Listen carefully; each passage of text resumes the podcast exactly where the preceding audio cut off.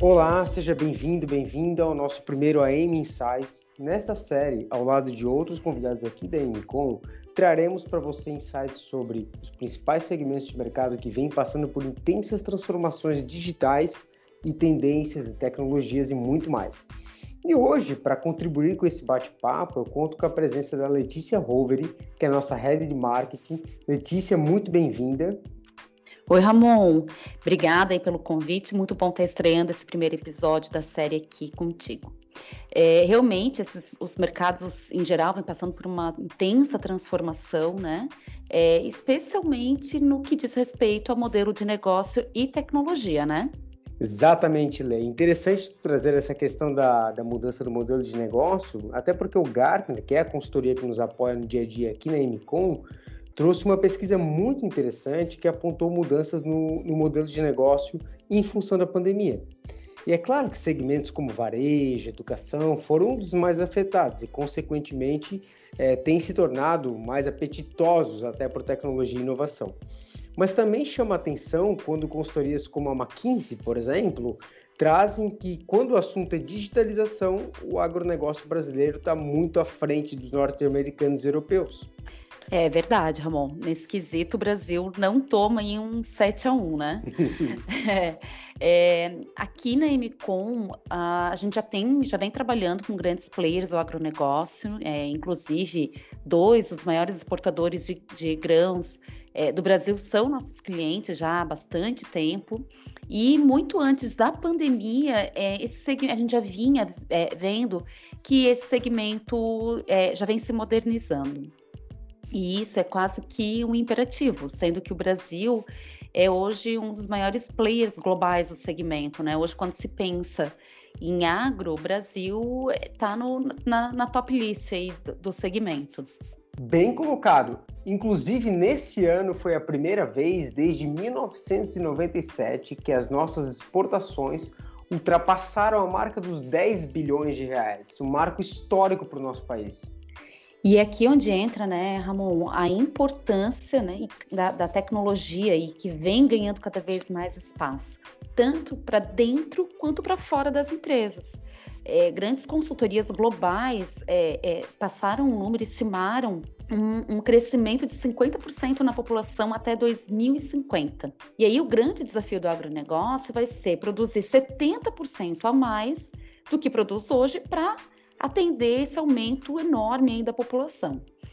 E o pior, né, o maior desafio é no mesmo espaço de terra. Então, eles vão ter que, é, vai ter uma grande aposta é, em tornar aí os processos e o negócio mais eficiente e produtivo. Exato, até nessa parte de digital, vemos muito forte a presença de empresas globais, que são concorrentes, inclusive, se juntando para criar plataformas para otimizar a comercialização de grãos, por exemplo, né? E nesse quesito, até a pesquisa do Nelson Ferreira, que é o, o, o analista sênior da, da McKinsey, trouxe que um terço dos produtores rurais estão dispostos a comercializar até 70% da sua produção de forma online. E isso é a grande prova de que o comportamento do consumidor e, e a forma como a gente consome vem mudando, né? É, esse índice aumenta quando a gente pensa principalmente na idade do produtor. Porque essa geração mais nova, os filhos dos produtores, foram para a cidade, foram estudar, foram estudar em grandes centros e agora começam a retornar ao campo com uma outra, com outro apetite por inovação e tecnologia, né? Eles vão para fora, eles veem coisas diferentes até em outros setores, né, eles abrem um pouco aí o leque de opção e voltam para dentro de casa com essa nova visão. E claro, num cenário competitivo com a demanda aumentando, eles entendem que a tecnologia é a grande aliada para fazer isso tudo acontecer. É, é, realmente, o cenário do agronegócio tornou bem mais competitivo. A adoção de, de, de práticas e tecnologias de agricultura de precisão, por exemplo, ó, a agricultura 4.0, como alguns chamam, vem se tornando ainda mais comum. O produtor ele não quer mais saber só quantas toneladas ele produziu, ele precisa saber quanto de insumo ele precisa comprar, quando tem que comprar, quanto tem que comprar, quais áreas da propriedade são mais produtivas, quais que mais precisam de fertilizantes, nesse caso, por exemplo, E aqui a gente vê, por exemplo, é, tecnologias de pulverização de precisão com drones né, ajudando nisso. E também precisa diminuir o desperdício. Aí vem a adoção de um maquinário autônomo, por exemplo. Né? Enfim, é um aparato tecnológico robusto que, no fim, é, gera muitos dados para análise e tomada de decisão.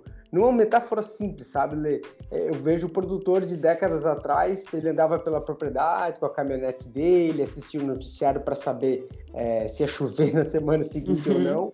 E hoje, esse cenário nos leva para ver esse produtor praticamente com um iPad ou um tablet na mão, olhando os principais indicadores. É, incrível quanto que a tecnologia está entregando de estratégia de negócio para é, o agronegócio.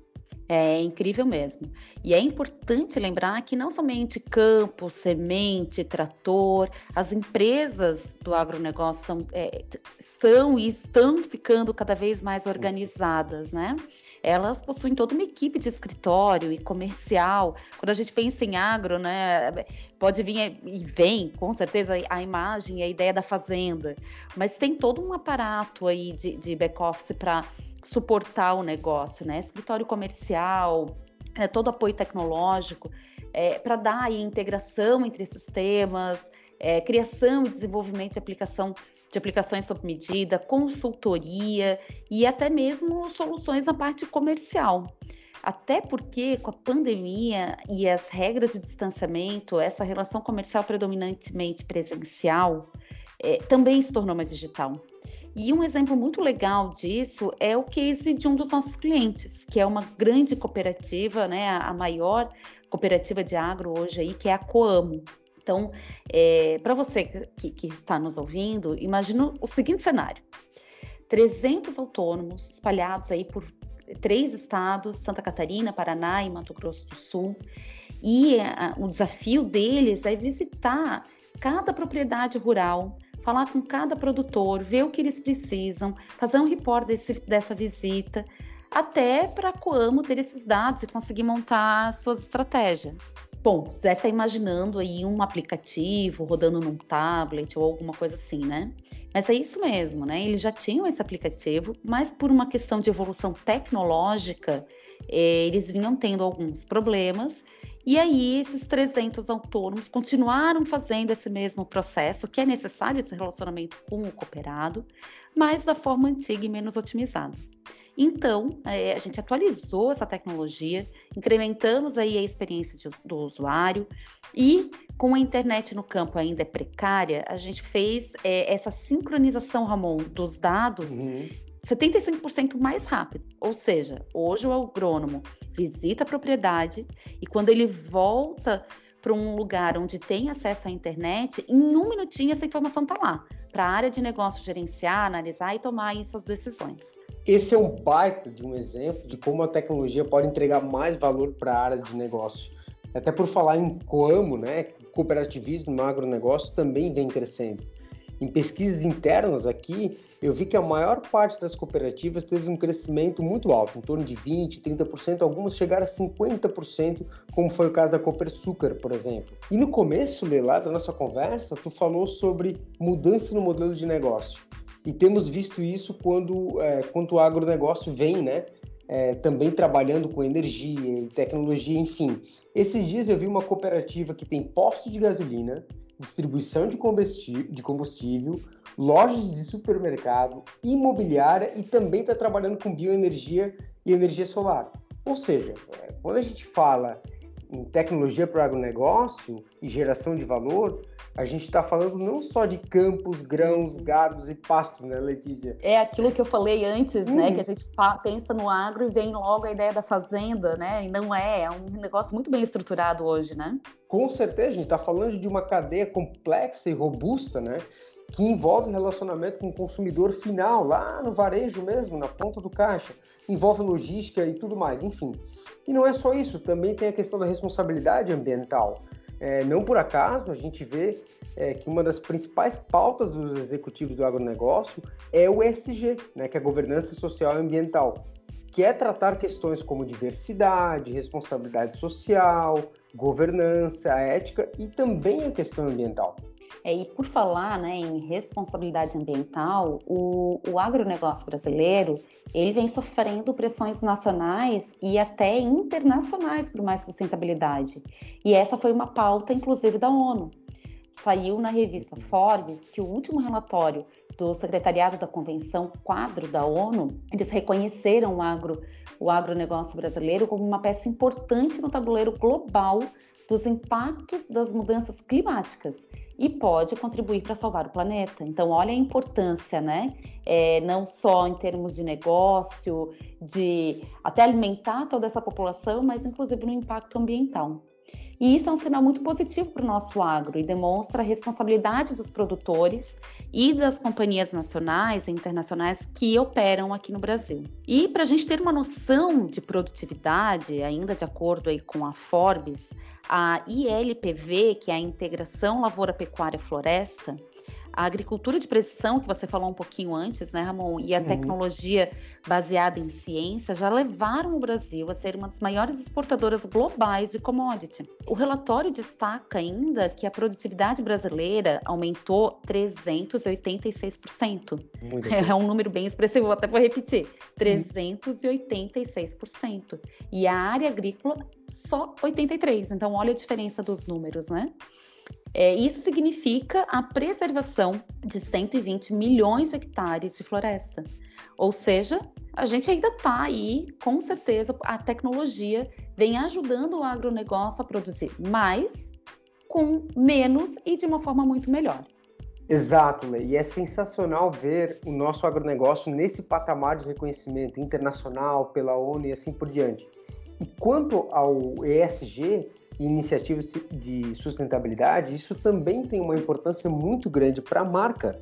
É, não é somente no agronegócio. Uma notícia que circulou bastante esse mês foi a união da Microsoft, da Accenture e da Goldman Sachs, por exemplo, para criar uma iniciativa de software verde. Chegasse a ver isso?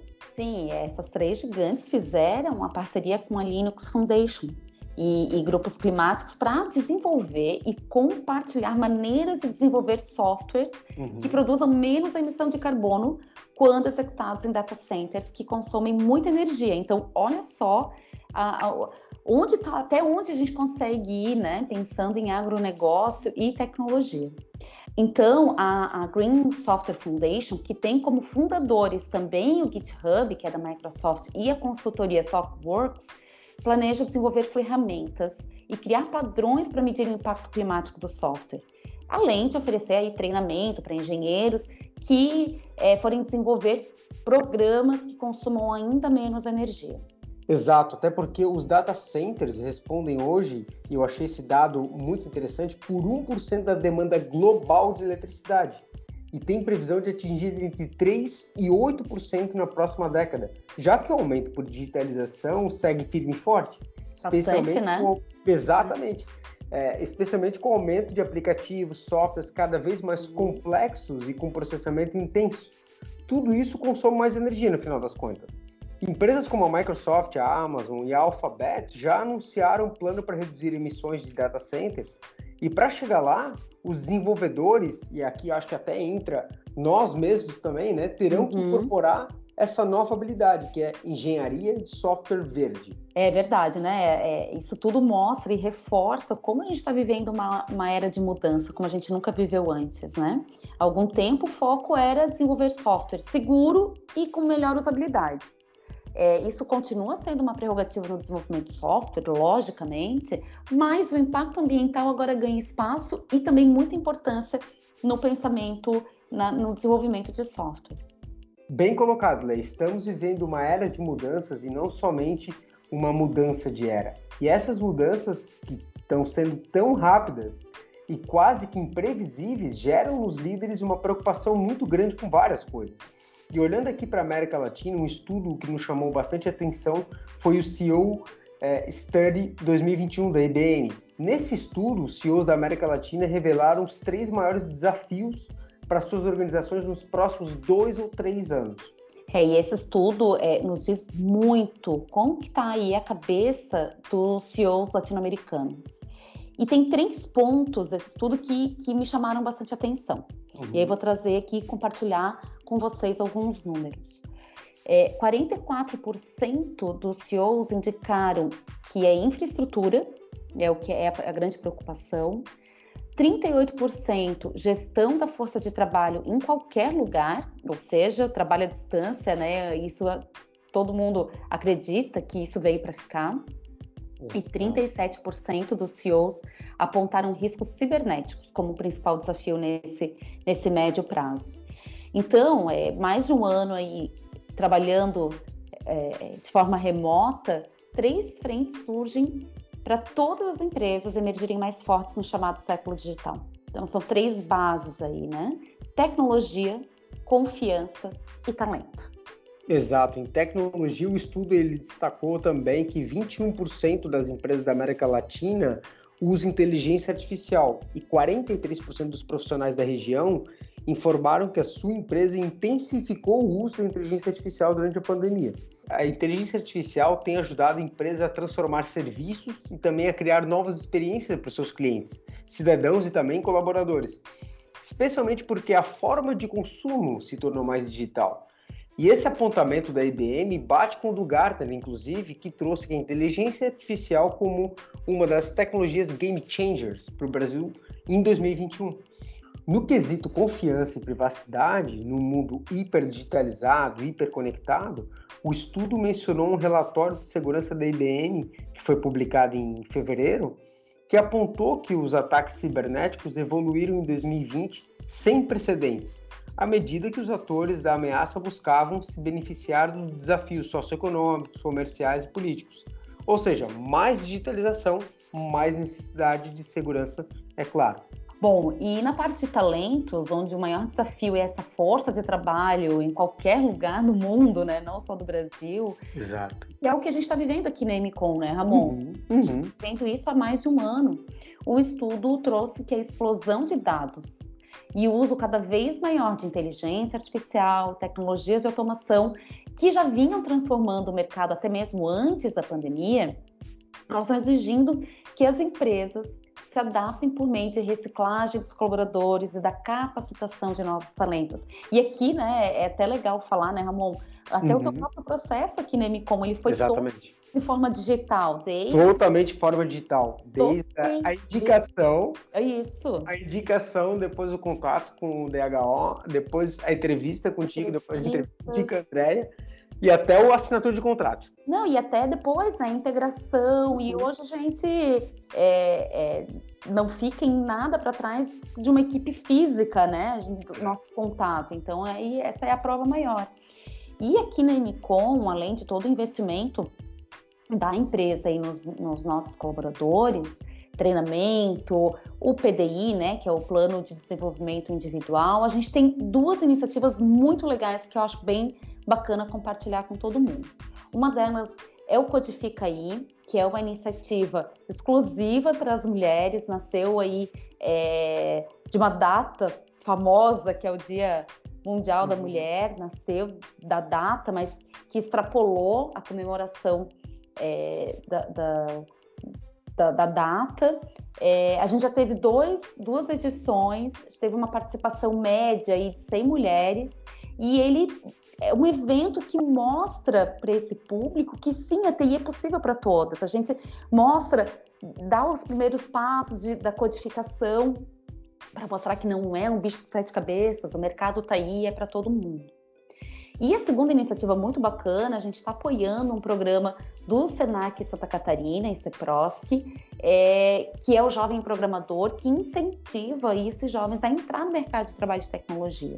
E a gente já está aí com mais de 3 mil jovens inscritos no programa. É fantástico isso, Leia. A atração, retenção e desenvolvimento de talentos é um desafio para todas as empresas. Inclusive, o estudo lá da IBM trouxe que 62% dos CEOs americanos indicaram que a capacitação da força de trabalho remota se tornou um fator muito ou extremamente importante desde 2020.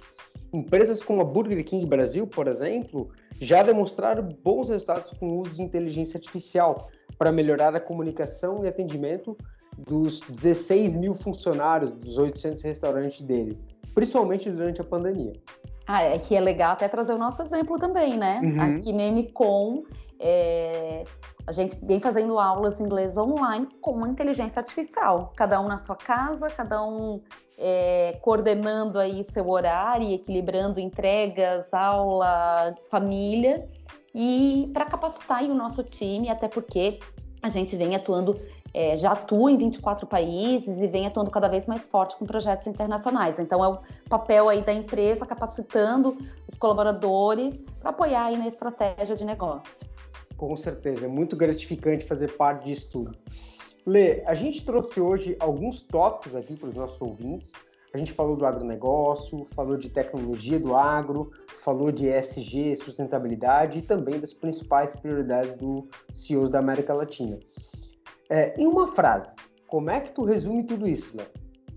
É, eu, assim, a tecnologia é sim a base de tudo, né? Ela vem acelerando toda essa mudança de comportamento, uhum. que é sim uma, em parte uma mudança por mudar hábito, enfim, e grande parte dessa mudança foi é, não foi uma escolha, né? Foi acelerada pela pandemia. Então a, a tecnologia ela, ela vem para ficar. Mas sempre que a gente fala de tecnologia, e eu que sou da área de humanas, né, eu acho isso muito, muito legal, que só tecnologia, ela não. Ela é sim um grande fator, mas ela está sempre atrelada a pessoas. Né? A gente não, pode, não tem como falar de tecnologia sem falar de talento. Uhum. E isso é imprescindível. Então, a gente já fez algumas reuniões até com cliente, né? De quem fala, poxa, mas isso aqui tem que tomar cuidado para falar, porque a gente não está substituindo pessoas tecnologia não vai substituir, vai, né, em alguns momentos, é, em atividades repetitivas, inteligência artificial para acelerar, mas processos estratégicos, análise, é, é, processos que demandam mais um pensar, isso a gente não vai ser substituído. Então, as pessoas têm sim que cada vez mais se apoiar e buscar tecnologia para acelerar essa, essa, essa, mudança e apoiar essa mudança de comportamento. Verdade, Lea. Até a tua fala me lembra é, que acho que a tecnologia ela vem, na verdade, para nos tornar mais humanos, no fim das é, contas, né? Para que a gente se, se concentre naquilo que é mais humano. E é legal, né, Ramon, assim, é, trazendo de novo o teu exemplo, né? Você uhum. fez todo o processo, você e, e várias pessoas fizeram todo o processo seletivo e olha é, o fato de ter a nossa daily, é, ter as nossas reuniões, ter câmera aberta, a gente se olhando, que é a tecnologia, o quanto isso parece que a gente convive todo dia, o dia inteiro, né? é, apesar de estar tá cada um na sua casa. Então, olha como a tecnologia, ela tem sim o poder de aproximar as pessoas. Com certeza. Lei, eu sei que eu, eu, te vejo todos os dias nas nossas dailies, né, que são as nossas reuniões matinais, mas novamente eu quero te agradecer, te agradeço muito pelo teu tempo, que eu sei que é bem corrido, que eu sei que é bem concorrido também, né? Mas por tu estar tá aqui comigo, junto, compartilhando com os nossos ouvintes os principais conteúdos do nosso mercado. É, aqui até essa iniciativa é bem bacana, né? A gente vem é, entendendo, estudando e buscando cada vez mais uh, uh, as informações de mercado, ficar atualizado, trazer né, insights aqui para dentro de casa. E aí um dia a gente parou e falou, poxa, por que não levar todos esses insights que a gente tem para fora? Então, aqui é, eu deixo meu muito obrigado pela iniciativa, né? Você puxa muito disso aqui dentro, então pela iniciativa e poder e, e a gente poder estar tá compartilhando isso com todo mundo. Verdade. Eu também agradeço a todos que acompanharam essa nossa conversa, você ouvinte que esteve aqui com a gente até agora, e aproveitar para dizer que se você tiver qualquer dúvida ou sugestão, é só mandar para a gente. O e-mail de contato é o amcast.amcom.com.br. Até o próximo MCast, muito obrigado, um abraço.